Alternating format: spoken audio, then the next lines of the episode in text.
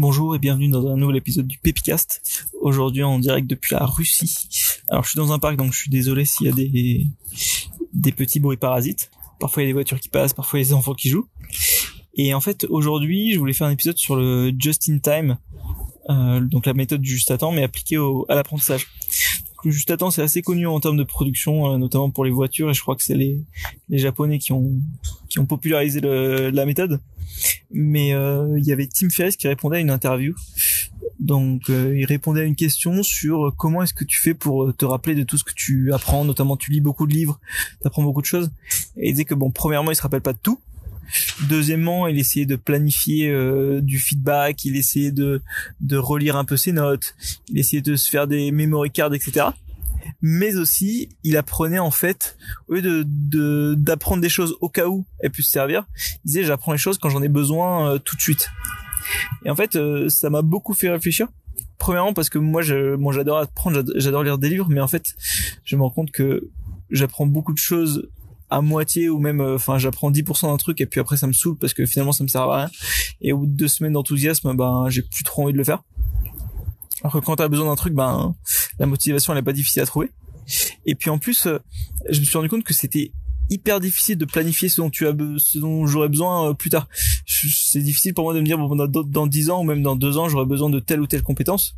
Euh, alors que si j'ai besoin de faire un site aujourd'hui, bon bah je sais qu'il faut que j'apprenne à faire un site.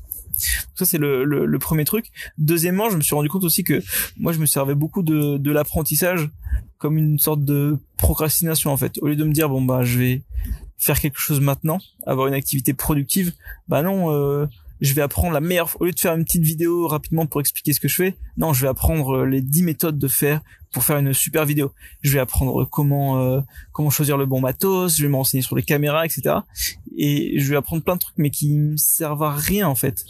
Euh, et du coup voilà ce, ce concept de juste à temps euh, j'ai trouvé euh, j'ai trouvé hyper utile donc j'essaie de le faire.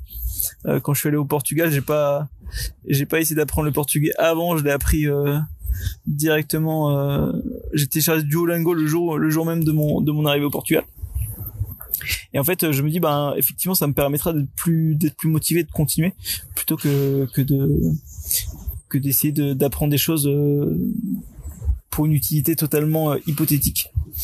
Euh, voilà, donc ça c'était euh, c'était mes réflexions un peu sur le sur le just in time. Et en plus je faisais un petit exemple sur sur le fait de de coder ou d'apprendre à faire un site parce que j'étais tombé sur un super article euh, d'un mec je crois qui s'appelle Joe Procchiopo ou quelque chose comme ça sur sur Medium et en fait il disait que si tu sais pas coder ça sert à rien d'apprendre à coder vraiment si euh, si t'es dans le domaine des startups. Ce qui est plus important c'est d'apprendre à lui disait à hacker des choses ensemble et à enfin voilà bidouiller des trucs notamment avec Zapier avec des Google Drive avec des euh, des typeforms des formulaires etc et en fait c'est vrai que moi étant donné que je sais pas coder j'ai une grosse euh, comment dire j'ai un petit complexe d'infériorité par rapport aux gens qui sont euh, qui ont un profil tech.